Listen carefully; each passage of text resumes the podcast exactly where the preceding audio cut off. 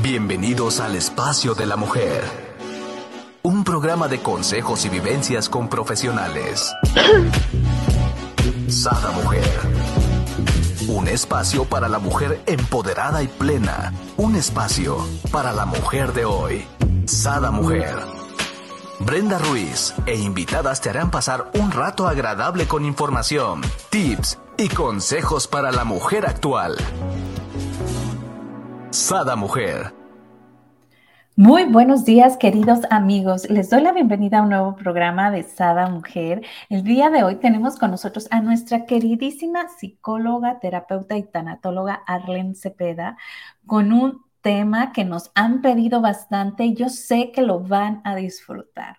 Razones afectivas del vínculo tóxico. esto no pasa por acá, Arlen. ¿Cómo se nos ocurre? Hola, bienvenida. Hola Brenda, muy buen día. Muchas gracias. Un saludo a todos. Agradezco eh, estar en una emisión más del programa, a todos los radioescuchas, a todos los asesorados y a todas las personas que hacen posible también que podamos compartir eh, muchas de sus experiencias y de su crecimiento personal.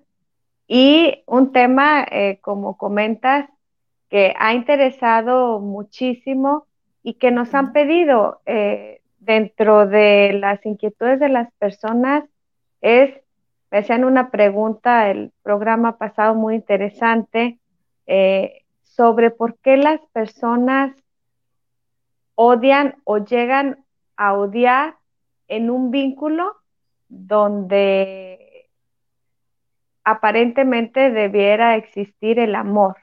Entonces nos pidieron que habláramos de las razones afectivas inadecuadas por los cuales se establece un vínculo tóxico.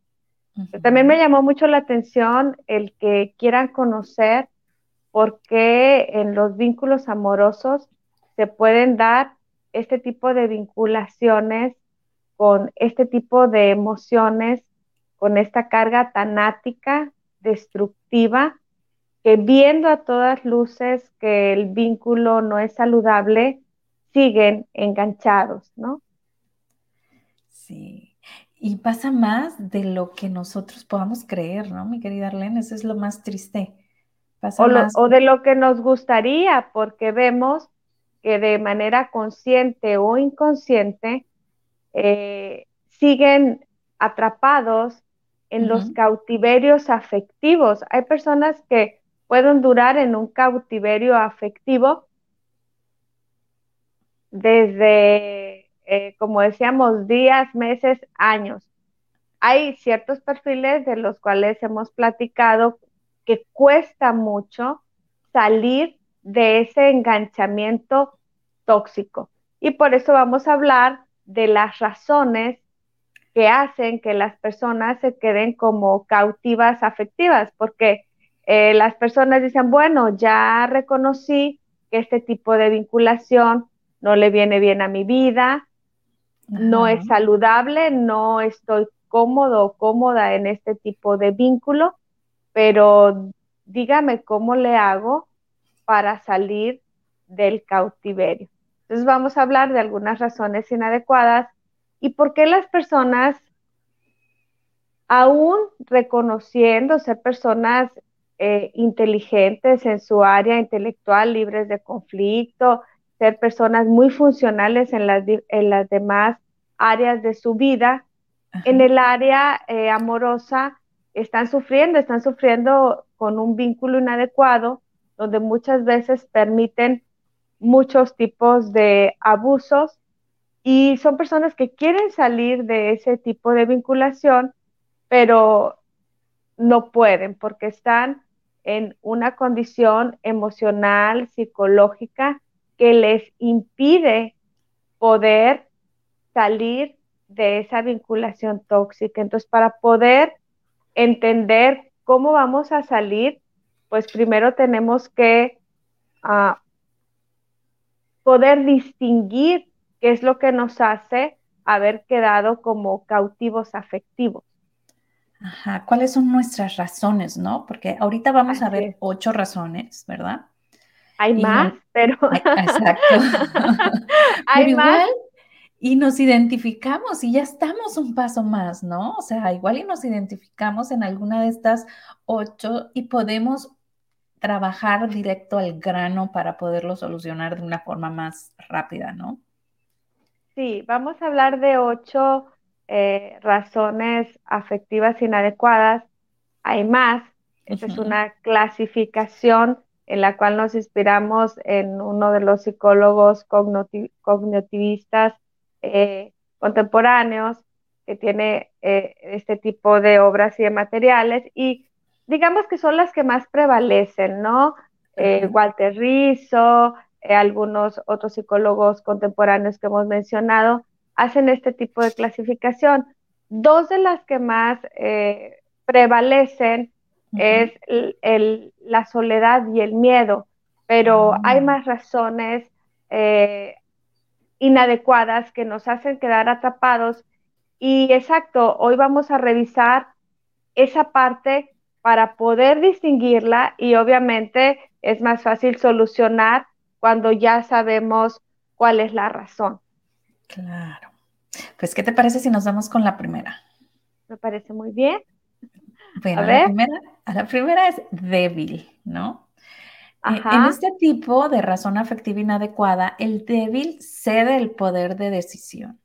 Su empoderamiento personal se lo entrega a la otra pareja. Busca una pareja fuerte por el miedo a enfrentar la vida solo. Mm, ya nos estamos identificando o también, ¿no? Es más fácil ver afuera, ya estás diciendo, ah, mi tía, mi prima, ¿no? Mi amiga y sí, ¿cuántas veces, no? Sucede esto, o sea, y no necesariamente es la mujer, a veces es el hombre, ¿no? El que entrega a la mujer, ¿no? E, es el débil probablemente, ¿no? Sí, hay estudios donde en el inconsciente, digamos, colectivo, hay este patrón que comentabas donde es como culturalmente más aceptado que quien sea la débil sea la mujer y se asocie con que ser débil es femenino y ser eh, fuerte o dominante es masculino. Hay estudios en la psicología, eh, en esta parte biológica, donde inconscientemente eh, la mujer eh, se pega afectivamente a alguien que físicamente puede ser más fuerte. Y aquí ya entran aspectos de la misma biología. Eh, en los estudios universitarios hizo un estudio en una universidad donde se revisaba por qué las chicas, la que académicamente era más destacada, eh, muchas veces elegía no al más inteligente como novio, sino que elegía al más fuerte, aunque fuera el más impulsivo. Y aquí también entra esta parte de las de la neurobiología, o sea, hay razones fisiológicas que inconscientemente eh, es una manera de buscar la reproducción desde la parte instintiva. Entonces, en estos estudios se hacían estudios y, a ver, ¿por qué las chicas prevalecen como al chico malo? Prefieren, por decir algo, al, chico malo de la clase, al, al, al, que no se ajusta escolarmente o socialmente. Bueno, pues también hay como un registro en esta parte biológica, genética, que inconscientemente también hace que esos eh, chicos rudos a veces sean los más atractivos. Y es por eso que estamos revisando estos ah, aspectos donde no es lógico, ¿no? O sea, tú te das cuenta de que eso pasa, pero ¿por qué la biología, la atracción, el deseo, la química dicta otra cosa? Mm. Interesante, ya me quedé yo así pensando, ok, sí es cierto, ¿no? y, yo pensaba mientras te hablabas, dije, ah, ahorita me va a decir que como ella es muy inteligente, pues eh, no quiere a alguien más inteligente con ella, ¿no? Por eso agarra a lo mejor al más, ah, como bien dices tú, ¿no? Más se podría decir como más vago, más tremendo, más aventado, no sé. Ajá, el, el, que es eh, con rasgos de mayor vigorosidad e impulsividad, pero no, ahí lo que prevalece es la biología. Ese es el que con el que me puedo reproducir. y entonces mm. eh, ahí este, el inconsciente por eso hace eh, que desde lo lógico digas, bueno, no es lógico porque las mejores chicas o las más bonitas o mujeres muy atractivas muchas veces se pegan con esta personalidad eh, violenta, pendenciera, o sea, ¿por qué van y buscan al que a todas luces este, no, no siempre tiene el mejor ajuste, ¿no? No estoy diciendo que, todo que, en todos los casos pase, estamos hablando de las generalidades y de un tipo de ah, vinculación donde no es lógico eh, que una chica eh, inteligente, bien ajustada escolarmente, muchas veces termina siendo la novia del, más grandote, del más fuerte, del, eh, impulsivo, ¿no? Entonces ahí estamos hablando precisamente de un tipo de vinculación donde la no es lógico, ¿no? Y estamos revisando por qué se dan este tipo de enganchamientos o razones afectivas inadecuadas. A veces eh, no, no lo entendemos así a simple vista de por qué se dan este tipo de enamoramiento o de enganchamiento. Pero pues la biología también hace su truco hay una parte ahí en la parte de la reproducción. Wow. Mm, mucho que aprender el día de hoy por lo que estoy viendo. Vámonos a la razón número dos que pusimos. Por acá dice miedo a que no te quieran. El temor a no ser amado establece relaciones basadas en el chantaje, tener lástima o ser víctima del otro se le deja en una posición inferior buscando instalar, el sufrimiento o culpa. Mm. Esta ya la hemos visto, ¿no? En otros programas. Sí. hemos hablado de la necesidad neurótica de aprobación. Entre más eh, necesitemos ser aprobados, reconocidos, eh, muchas veces se engancha a este tipo de personalidades que está constantemente mostrando rechazo. Entonces, si es una persona con una necesidad neurótica de ser aprobado, de, a ver, yo soy todo esto bueno, a mí no me tiene por qué desaprobar, ahí precisamente se da este tipo de enganchamiento, ¿no? Entonces, eh, cuando una eh, eh, persona tiene mucho, mucho eh, vacío emocional, muchas veces se pega con un tipo de vinculación de una persona rechazante.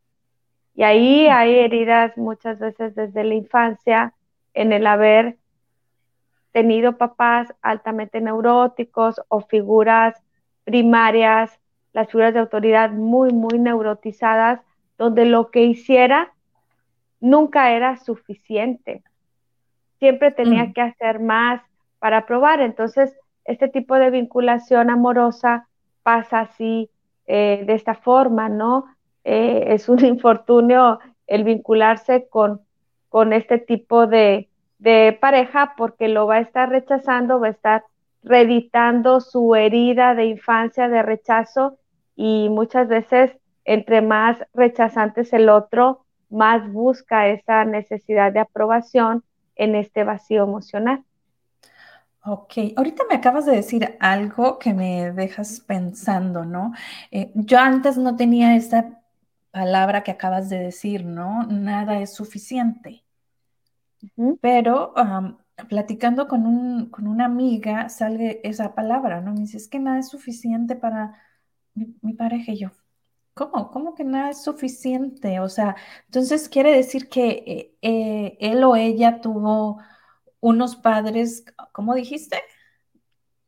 Que neurotizaron demasiado, que siempre buscaron esa perfección, eh, que se vuelve luego inalcanzable y entonces vas y buscas una pareja que te va a estar reafirmando eso.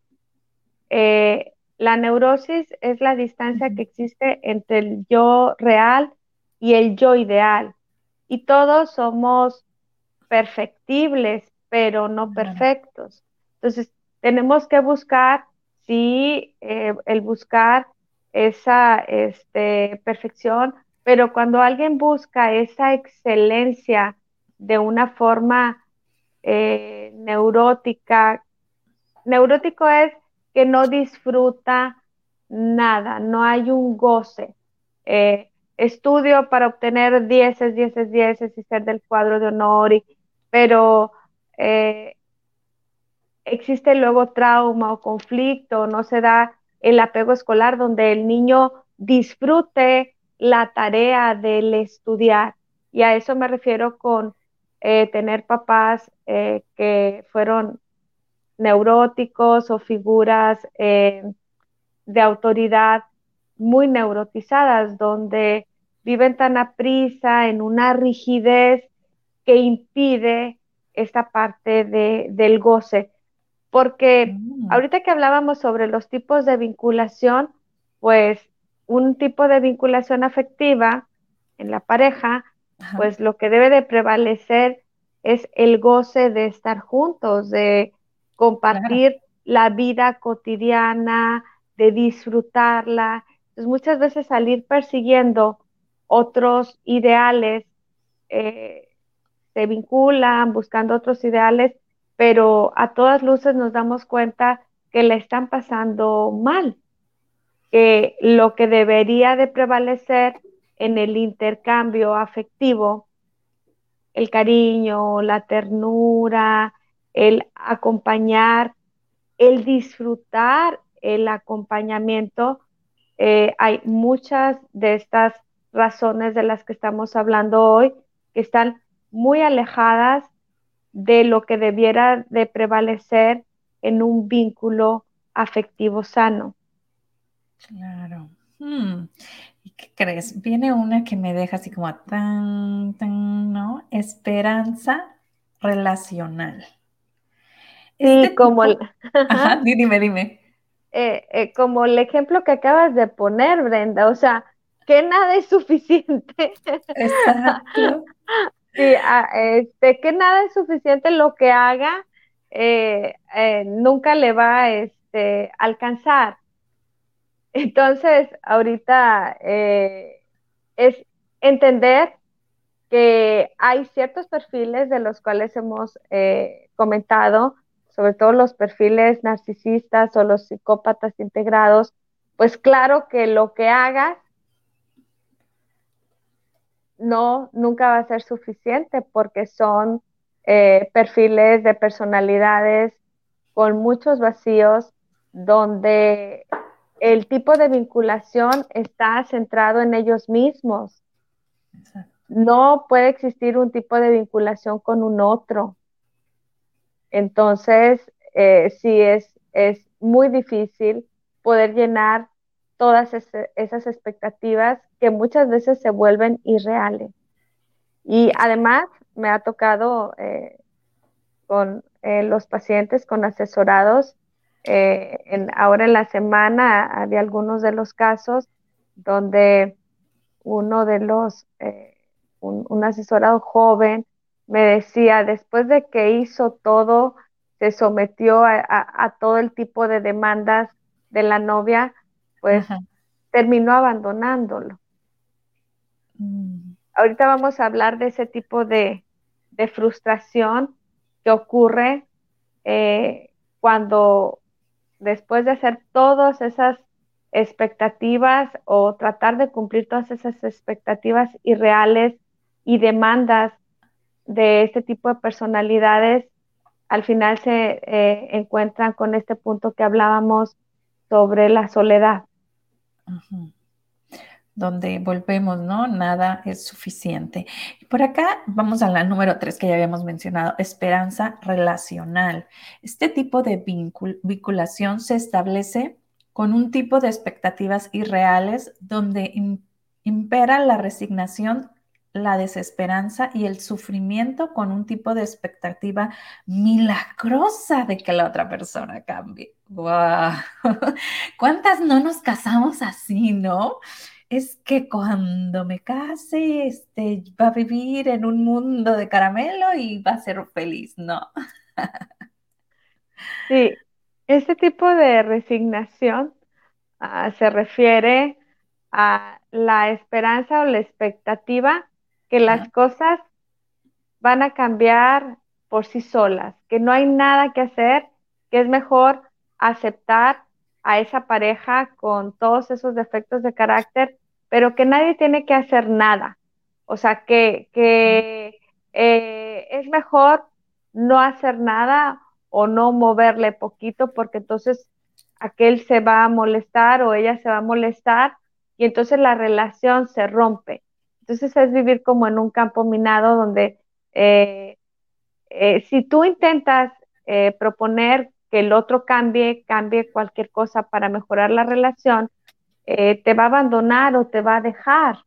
Entonces, es, este tipo de vinculación se vuelve muy desgastante porque el otro termina sometiéndose, resignándose a que el cambio ya no se va a dar es, lo acepto así si quiero tener una pareja, porque cuando yo quiera hacer algún cambio, eh, se va a ir.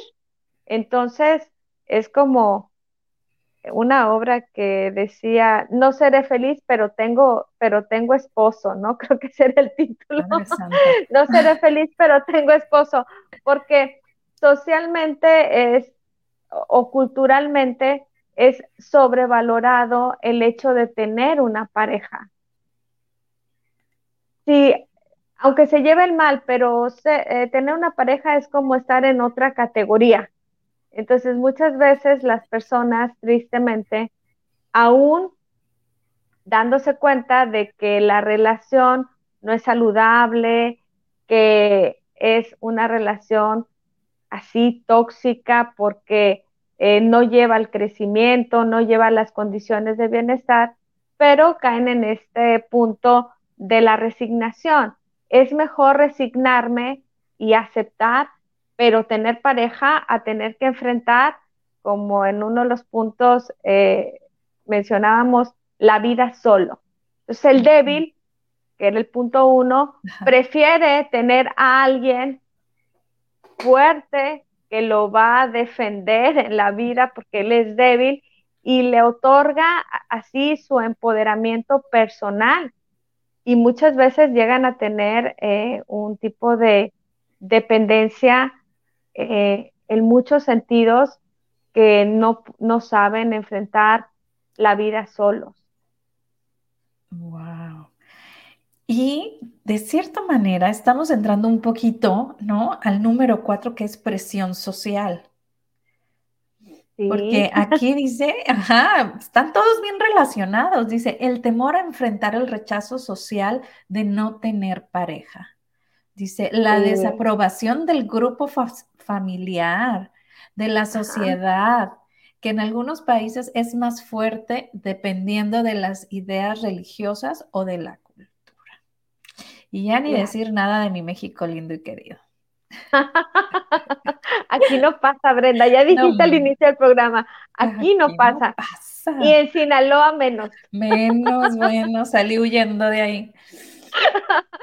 A ver, bueno, precisamente esa parte de la que hablábamos cultural, eh, cómo cambiar esta parte en el inconsciente colectivo donde romantizamos mucho las ideas eh, de las relaciones de pareja, la, idealización que se tiene en el vínculo de que si estás en pareja ya como que significa que el solo hecho de estar en pareja implica estar feliz.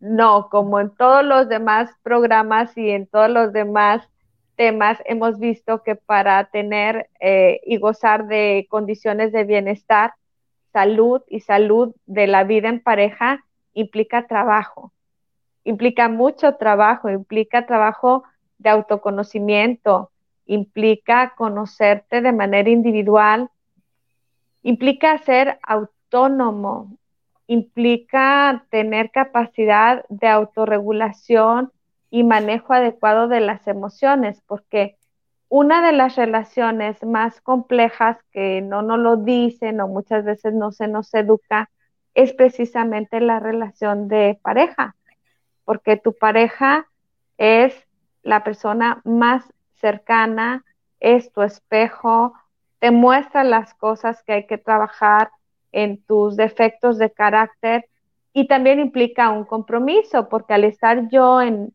vida de pareja, no nada más hay una responsabilidad de todo esto que hablábamos en autocuidado, manejo de emociones, sino que todos esos defectos que yo puedo proyectar en los defectos de, carácter, los tengo que trabajar en mí. O sea, esta idea romántica de que el hecho de tener una pareja ya nos pone en una condición como seres humanos, eh, en automático nos lleva al planeta de la felicidad, pues es una idea muy, muy, muy romántica. Y entonces por eso las personas después de la primera etapa de idealización, de esos seis meses del cerebro, de la química, de la atracción, del deseo, cuando ya se empiezan a encontrar con la realidad, es cuando em, eh, afloran los problemas de pareja, de ese vínculo, en ese intercambio, lo que cada quien proyecta en la pareja, que es lo que hay que trabajar en uno mismo. Entonces, este tipo de, programa pues permite eh, que las personas conozcan esa parte eh, más profunda que hay detrás en esas razones donde hay una vinculación donde no estamos tan conscientes muchas veces de por qué nos relacionamos con una persona con tales o cuales características. Me encantó, mi querida Arlene, lo dijiste tan suavecito, como si fuera tan fácil, ¿no? El, el modificar en nosotros lo que vemos en nuestro espejo, o sea, en nuestra pareja, no, el 99% mejor es más fácil poner el puntito, el dedito así y se nos olvida que tres nos están viendo a nosotros, ¿no? Cuando apuntamos, tres están hacia acá. Entonces, ¿quién tiene que cambiar? ¿Quién tiene que hacer modificaciones? Cuando estás viendo algo, ¿no? En tu pareja, ahorita que estamos hablando en este tipo de vínculo, pues realmente es uno, ¿no? Es uno tomando conciencia que vivir en una relación cercana, en una relación de pareja, esa pareja, lo que él es, lo que ella es, también tiene mucho que ver y te representa con lo que tú eres. Entonces, si yo quiero tener una pareja funcional, saludable, y saludable en todas las áreas que hemos mencionado en los programas de autocuidado y bienestar. Si quiero una pareja sano en sus finanzas, si quiero una pareja sano en, digamos, en la parte que hablábamos biológicamente, físicamente, mentalmente, pues para que pueda tener un buen ajuste laboral, un buen ajuste social, un buen ajuste sexual. También en algunos otros programas anteriores hablábamos en los programas de abuso sexual como la pareja cuando rompe los, las fronteras en los límites, eh, claro que va a tener una repercusión muy directa en tu vínculo con la pareja.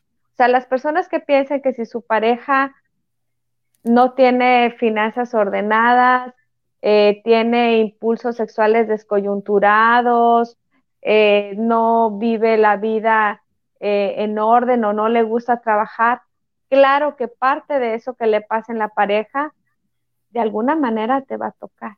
Claro, sí, o sea, repercute sí o sí, ¿no? Y ahorita, antes de irnos a la número 5, quisiera platicarles, si no has visto la película, ay, no me acuerdo cómo se llama, se las voy a poner aquí en comentarios ya que terminemos, pero se trata de que la pareja va muy mal, ella trabaja mucho, él también, pero como que su trabajo es como más light, ¿no? Ella es como más rígido su trabajo. Y, y tienen dos hijos, ¿no?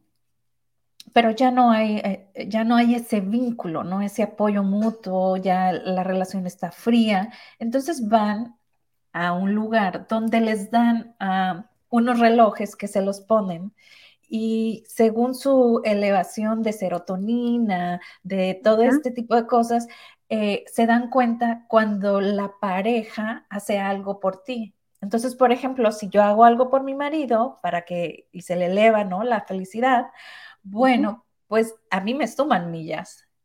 Entonces hay todo un librito donde si te quieres ir de viaje con los amigos, tienes que hacer tantas millas y las canjeas.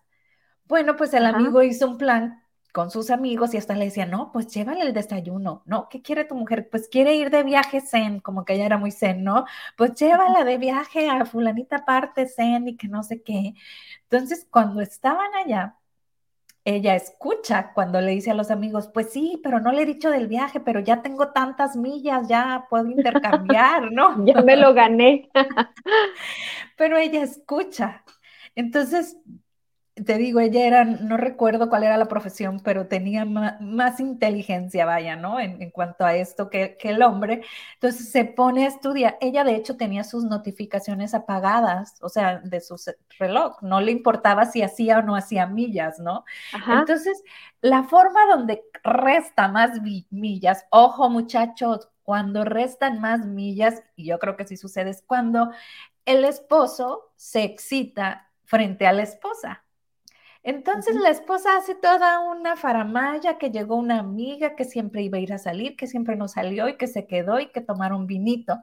Y hace que pues el esposo se excite con, pero todo fue planeado, pues obvio le restó un mundo de millas al, amigo, ¿no? Y ella subió un montón de millas.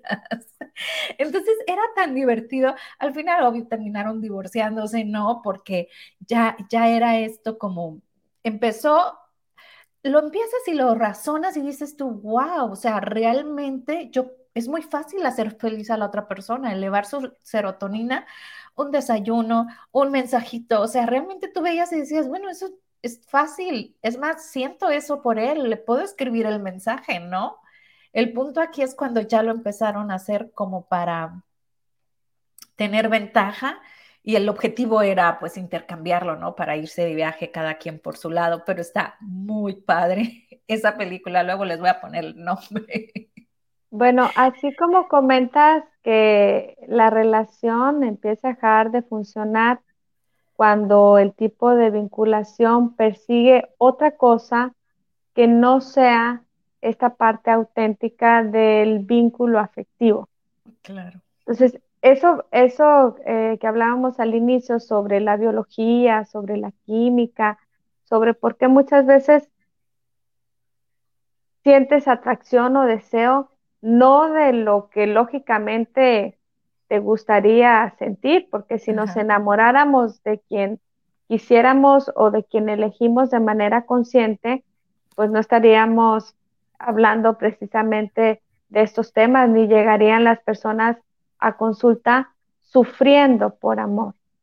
Y aunque hay un tipo de educación emocional que de manera consciente tú puedes hacer, ahorita estamos hablando de esas razones irracionales que te hacen quedarte en un vínculo donde a todas luces no te está yendo bien, donde te enamoraste de una persona que tiene un tipo de personalidad que no te va a poder amar, pero no porque tú tengas algo defectuoso o algo inadecuado, sino porque es un tipo de personalidad que está limitada para poder vincularse. Entonces, cuando tú te pegas queriendo entender las razones de por qué es desapegado o porque te rechaza o porque... Eh, ajá, y entonces ahí es donde empieza esta, este tipo de vinculación inadecuada. Aquí la invitación para las personas que nos escuchan y que están sufriendo en un tipo de vínculo donde se están dando cuenta que una cosa es que les digan que los quieren, pero las acciones nos están indicando esa vinculación tóxica. O sea, existen faltas de respeto, existen abandonos, existen eh, desatenciones, ese vínculo no nos está llevando al crecimiento. Hay personas que llegan a consulta realmente pasándola muy mal. Ahorita que hablamos de los divorcios, personas que aún y divorciándose les toca tener eh, parejas eh, altamente peligrosas, ex infernales, donde aún y ya se divorciaron, el vínculo era tan tóxico que ellos no saben cómo salir y están cautivos afectivamente, quedan con miedos, quedan con una baja autoestima, quedan con mucho temor a volver a establecer un vínculo amoroso porque el que establecieron pues no era nada amoroso. Entonces, el identificar las razones a tiempo, estas razones de por qué me estoy pegando afectivamente a una persona que me estoy percatando que no me trata bien, eso es como tener ese termómetro. A ver, yo estoy viendo estos indicadores y me estoy dando cuenta que si yo sigo avanzando en este vínculo, este vínculo va a ser, eh, me pone en riesgo eh, emocionalmente, inclusive en algunos físicamente, y este tipo de vinculación no es saludable. Gracias por la explicación. Acá nos dice Ofelia Larios, muy importante este tema, sobre todo en estos tiempos difíciles de las relaciones de pareja. Gracias, Arlene, por explicar de forma amena este tema. Así es. Gracias, Ofelia. Saludos. Y vámonos con el número 5, que viene siendo temor a perder. Personas que se quedan en una relación muy insana, con maltrato, o indiferencia, ¿no? De lo que ya hablábamos, pero no poder romper la relación por el miedo a perder. Generalmente son personas perfeccionistas con rasgos obsesivos y prefieren continuar con una relación inadecuada a aceptar el fracaso de su relación amorosa. Sí, eh, aquí el temor a perder no es a perder a la pareja, ¿eh? O sea, no es que estas personas estén sufriendo porque van a perder el vínculo. Ajá, no, no, no son los que me llegan y me dicen, es que estoy sufriendo porque le voy a extrañar o no, no, no. Aquí el temor es a perder desde el ego. O sea, empieza a haber una riña encarnizada en la pareja porque no puede ser que yo vaya a quedar mal o vaya a quedar como una persona divorciada o lo que hablábamos de esta parte social entonces, se dan un enganchamiento donde empiezan en una eh, batalla de quién va a ser el ganador.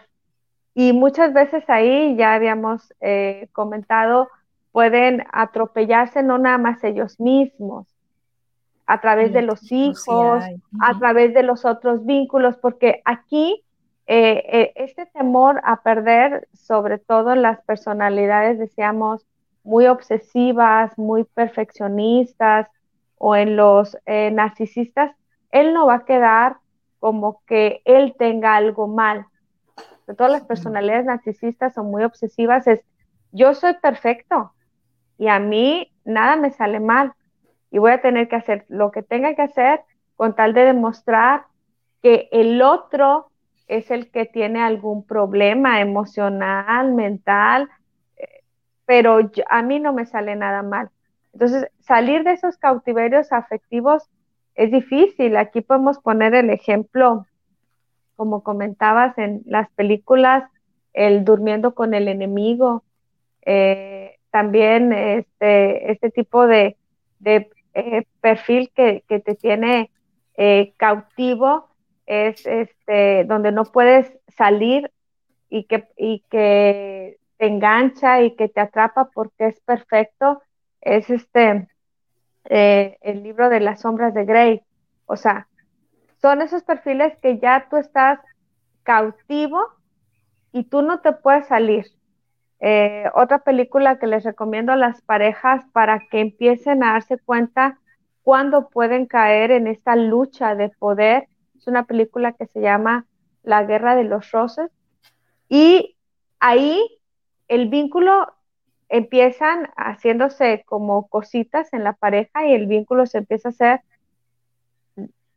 masoquista, ¿no? Te haces, me haces, te hago, y van llegando y, ellos mismos se dan cuenta cuando en vez de ser pareja y el intercambio de afecto, se, se fue complicando tanto que empezaron a tener estas emociones tóxicas y empezaron a reñir por todo, por aquello, por nada, al punto donde se vuelve una relación muy destructiva. Entonces, nosotros cuando vamos viendo que los vínculos se vuelven inadecuados, que alguien nos habla mal, que alguien eh, no nos está probando, que alguien eh, nos está, eh, la manera como se está relacionando con nosotros, no nos hace sentir bien, la invitación es, hagan caso a su principio emocional. Si por alguna razón no me estoy sintiendo bien en el vínculo, en vez de engancharnos con el miedo a enfrentar la vida solos, en vez de engancharnos con el qué van a pensar los demás si me separo y dejo esta relación y estoy solo, porque en esta parte social de la que hablábamos, eh, el temor a enfrentar eh, esta parte de no tener un compañero o una pareja, o más cuando ya se es rematrimoniado, el temor a enfrentar esa parte social como algo malo debo de tener yo si ya me tocó eh, tener dos o tres parejas y he fracasado. Entonces, vencer esos miedos y hacer un lado este tipo de sesgos cognitivos es lo que nos va a llevar al verdadero y auténtico crecimiento. Sí, algo puede que no esté bien eh, si ya llevo relaciones que no están funcionando, pero lo mejor es hacer un alto y ponerme a trabajar en esa parte individual. Así es. Y nos vamos al número 6, que viene muy a colación, dice conformismo. Personas con vacío existencial que aceptan que las personas engañen o abusen, pero prefieren seguir en un tipo de vínculo difícil, considerando ideas disturbias como ninguna relación es totalmente sana o buena para no romper ese vínculo en el que están, resulta demasiado doloroso e incómodo. Y sí sucede. Yo creo, o sea, yo voy analizando cada una y me, me, no, para un poquito. Y hay ciertos momentos, bueno, cuando mi divorcio, que tienes como un poquito de cada uno, ¿no? O sea, a, lo mejor a veces vas cambiando porque quieres que la relación uh, dé frutos, ¿no? Entonces vas modificando cosas según para que entonces sí continuar, ¿no? Y te das cuenta que no, entonces vas, vas, yo, yo siempre digo que un matrimonio es como una casa, ¿no? O sea, debe de tener la construcción de una casa, los cimientos de una casa, los pilares, ya ves que hay esas ¿cómo se dicen? Vallas fuertes para sostener la casa. Y, yo decía en aquel momento, decía, bueno, confianza, amor, ¿no? Este, fidelidad, sexualidad y economía son como que las bases primordiales, o sea, los, ¿no? Para, para que ese matrimonio dure. Entonces yo me acuerdo que yo iba cambiando de pilar a ver cuál estaba fuerte y pasas por todo esto, ¿no? Sí, eh, el tener esa estructura donde se pueda edificar una relación sólida, eh, la parte de la economía, la parte de la educación y el amor. Una relación que esté basada solo en el deseo, al inicio se puede establecer un vínculo, pero el vínculo no se va a sostener si no tiene los otros dos elementos.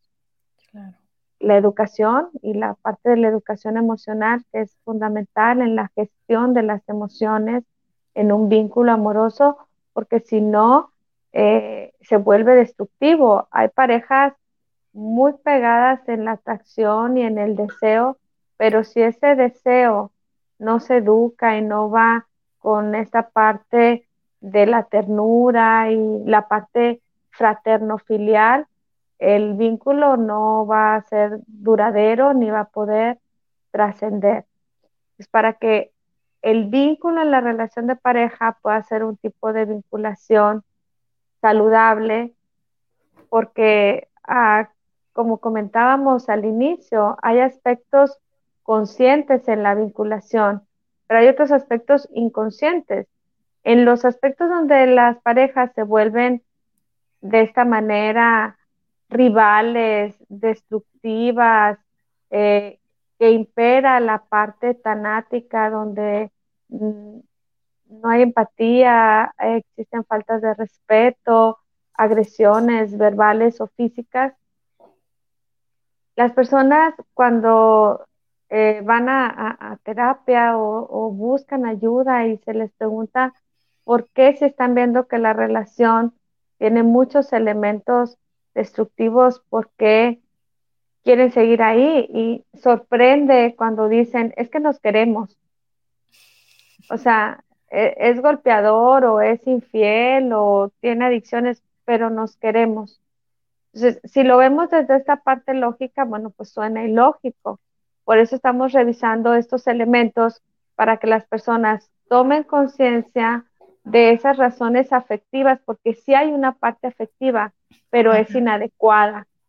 Hay una razón afectiva inadecuada y al poder descubrir que lo que me pega es al, si yo me percibo débil, me pega al fuerte por el miedo a enfrentar la vida solo, pues es mejor enfrentar mis propios miedos, empezar a trabajar y entender que habrá eh, fortaleza si lo trabajo y no voy a necesitar una pareja para que me defienda en la vida, sino yo tengo esos recursos y no otorgar ese empoderamiento personal a otro y estar cautivo afectivo.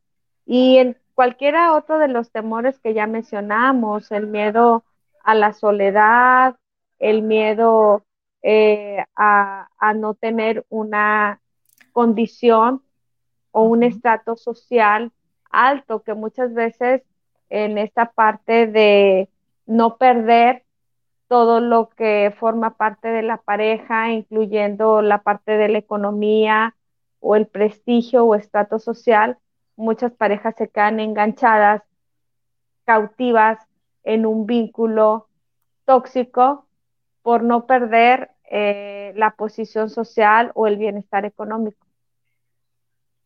Por acá nos dice Carla, qué buen tema. De aquí en adelante a elegir mejor nuestras relaciones de pareja con más amor propio y no en base a nuestras carencias. Gracias por tocar el tema. Muy buena reflexión, Carla. Abrazos hasta Cuernavaca.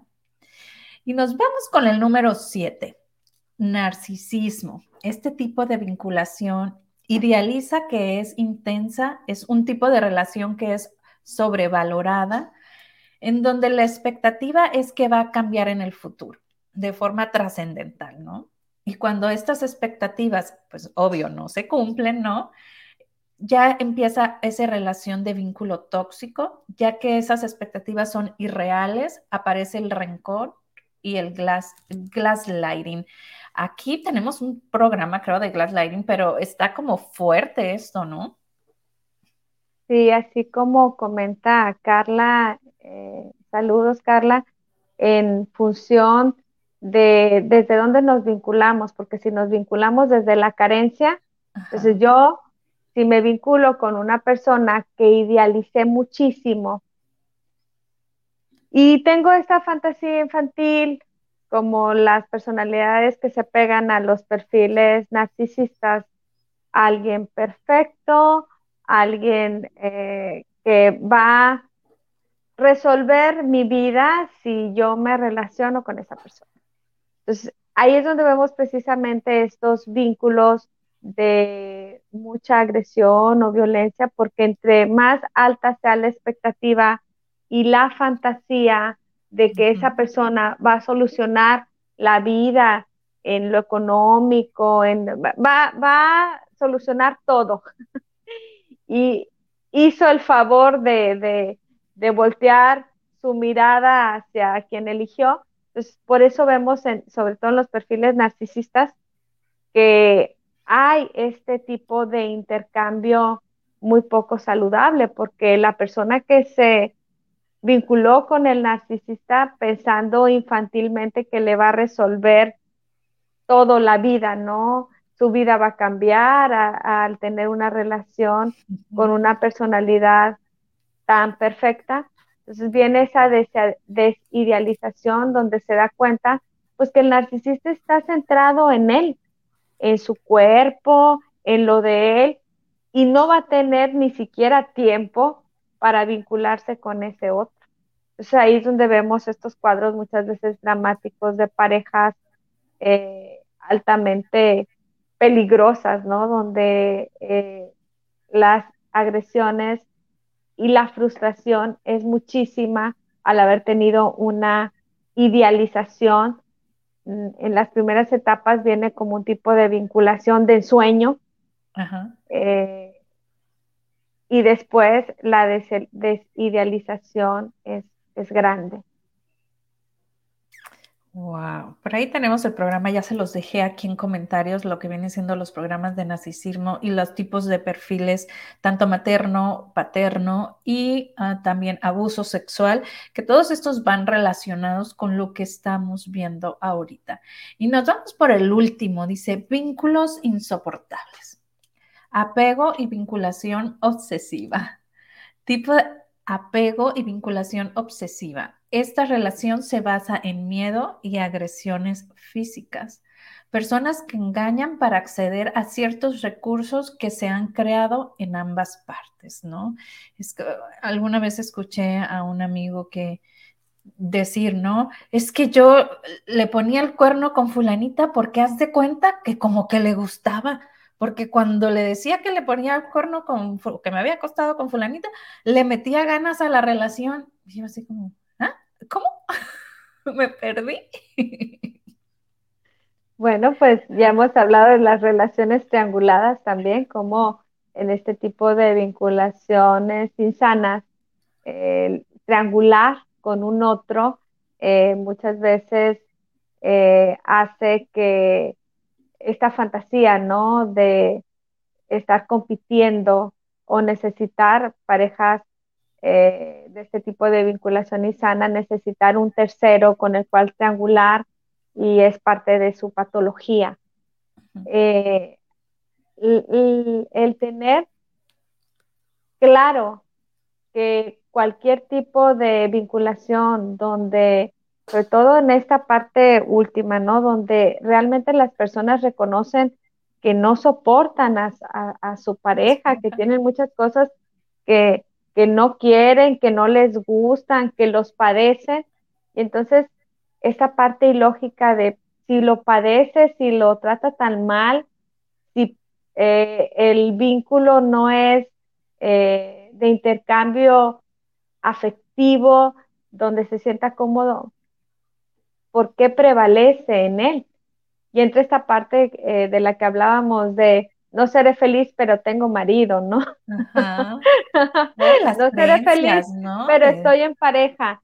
Y también, ah, como mencionabas en uno de los puntos, Brenda, eh, muchas veces las ideas eh, culturales o religiosas. Ajá, pero muchas veces también el peso de las ideas eh, muy rígidas hace que te quieras quedar en un vínculo eh, donde te estás dando cuenta que el intercambio afectivo eh, no son emociones saludables. Yo creo que por eso nos, nos preguntaban y, y nos pidieron también que habláramos de por qué las personas en los vínculos amorosos llegan a odiar. Pero bueno, ese va a ser para el siguiente programa. Vamos a hablar un poquito más de ese tipo de emociones tóxicas, porque eh, la relación se fue complicando tanto, donde muchas veces llegan a tener emociones eh, de mucho resentimiento, rencor, eh, cuando lo saludable era que cuando empezaron a darse cuenta que la relación no estaba siendo funcional, era momento de decir hasta aquí, con permiso, ¿no? Claro. Hay algo de, lo que nos dijiste que a mí me llena el alma y, y me gustaría retomarlo, lo dijiste casi al inicio, es siempre escúchate. Si tú sientes que aquí no es el lugar, haz caso, ¿no? O sea, eso creo que es primordial, más allá de la creencia o la necesidad o la herida o, como decía también Carla, ¿no? Eh, relacionarte desde las carencias, siempre eh, fíjate y ten la, mm, el, el oído, ¿no? La, no sé cómo le podemos decir, a tu intuición, ¿no? Abierta de cómo te sientes en ese lugar, de cómo te sientes con esa persona. Y si es una persona con las que están a la par luchando y apoyándose para cada quien ser mejor, ahí es el lugar. Pero si sientes que, te aplasta, ¿no? O que tiene todas, alguna de estas características de las que hemos visto, escúchate, acude a las personas que, que siempre es bueno tener un terapeuta, ¿no? Eh, por aquí le voy a dejar los teléfonos de, de Arlene. Y, y, bueno, ¿con qué nos quieres dejar, mi querida Arlene? Con un ejercicio como el que comentas de cómo las personas pueden tener esta capacidad de poder ver claramente eh, cuando ese principio emocional que teníamos de niños de manera natural que los niños en las primeras etapas descubren y eligen de una manera muy espontánea con quién sí quieren compartir y con quién no. Pero a medida de que vamos creciendo y vamos pasando por el proceso de socialización y vamos teniendo todas estas influencias de la cultura y de la educación, muchas veces nos vamos vinculando con personas que nos estamos dando cuenta que no son saludables pero que en ese proceso de educación se nos dice que a lo mejor te conviene eh, convivir con tal o cual persona. Y esa es eh, la parte de la neurosis que hablábamos, estar en lugares o con personas que nuestro principio emocional nos está dictando que no es sano.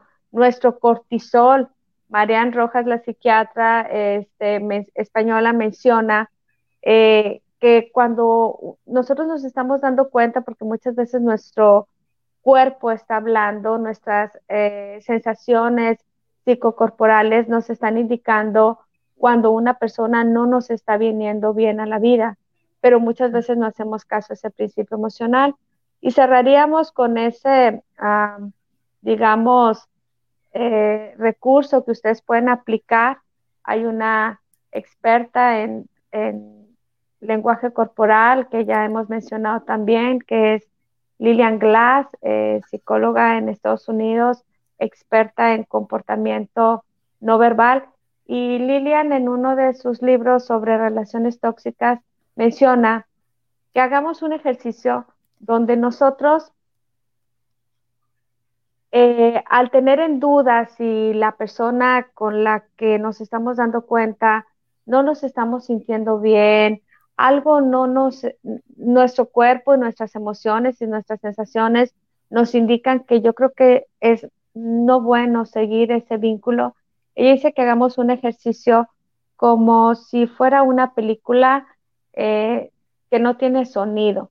Y entonces, que cuando dudemos de la sinceridad o de la capacidad de las personas, ella que es experta en comportamiento no verbal, dice, a esa película le vamos a poner el, el, mood, le vamos a poner silencio. Y entonces vamos a observar cómo se conduce, no lo que dice, sino lo que hace. Entonces, si nosotros empezamos a ver lo que hacen las personas, no lo que dicen, nos vamos a, a sorprender de que nos estamos dando cuenta muchas veces que tenemos razón, pero estos razonamientos, eh, esta intelectualización, muchas veces la sobreponemos a nuestros principios emocionales. Hay que hacerle caso a lo que sentimos, no siempre solo a lo que pensamos. Hay, que, hay que conectarnos con esa parte de cómo sentimos y seguramente vamos a tener este tipo de conocimiento profundo si silenciamos un poco esa parte y nos metemos a nosotros mismos a revisar nuestras sensaciones y nuestras emociones. Si nuestra emoción, aunque veamos a una persona muy linda y muy perfecta, pero nuestro eh, principio emocional nos dicta que a mí esa persona me genera sensaciones y emociones negativas, por favor, pues háganse caso. Exacto, muchas gracias. El tiempo se nos terminó, pero no quiero irme sin comentar esto que nos platica Gaby. Dice, buen día, excelente programa, gracias. Hoy les comparto que yo violenté a mi esposo psicológicamente por venir de relaciones dañadas y heridas de niñez no sanadas, hasta que te das cuenta que eres tú la del problema y decides levantar la mano y pedir ayuda. Y, partir y darte perdón a ti mismo. Para los hombres, pero los hombres sufren violencia y muchas veces los hacen en silencio. Hoy agradezco a Dios y a las personas capacitadas que nos ayudaron Muchísimas gracias, Gaby, por compartir. Eh, pues no estás sola en esto, no están solos. Creo que como tú, habemos muchos que han pasado por esto simplemente no hay, ¿no? Es ese reconocimiento. Eh, me encanta que partes desde el agradecimiento y ya con ello, bueno, ¿no? Bueno, pues gracias a Gaby por su, por su comentario. Felicidades por tener la valentía y la capacidad de autoobservarse y romper con esa parte del ciclo de violencia. Eh, bueno, pues además de la recomendación, no me quiero ir sin presumir porque tenemos este cuadro acá atrás, Brenda. ¿Por qué? Una de las obras de, de cuadro 3, que es eh, uno de los de los grupos que también nos sigue que nos ha acompañado. Tuvimos un programa de psicoterapia del arte, cómo sublimar eh, mucho de estas emociones tóxicas a través de las actividades artísticas.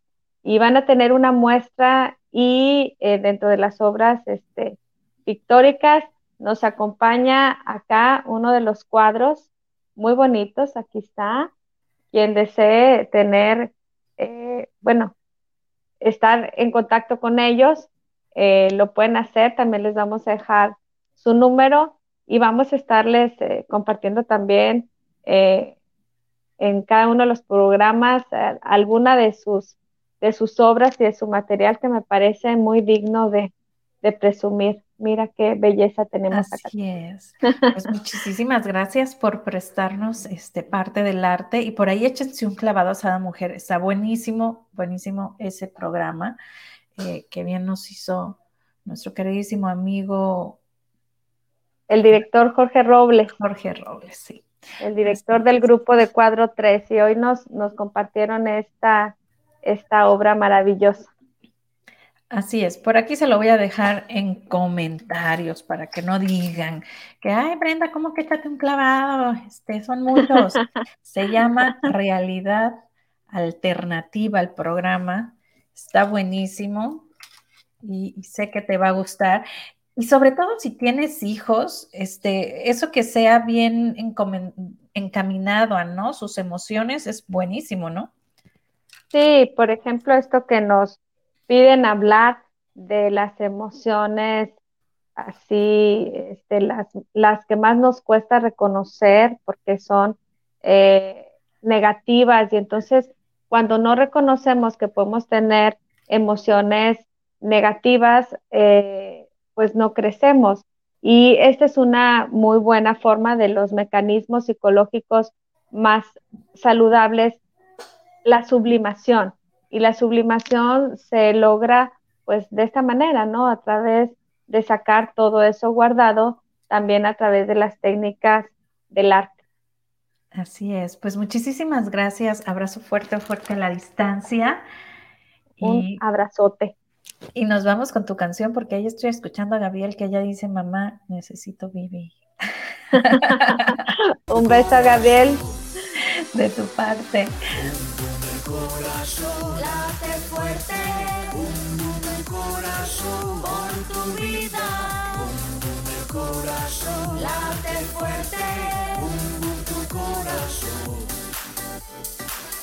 Lo que vales y por lo que eres, por todo el amor que das y el que te tienes, date tu tiempo.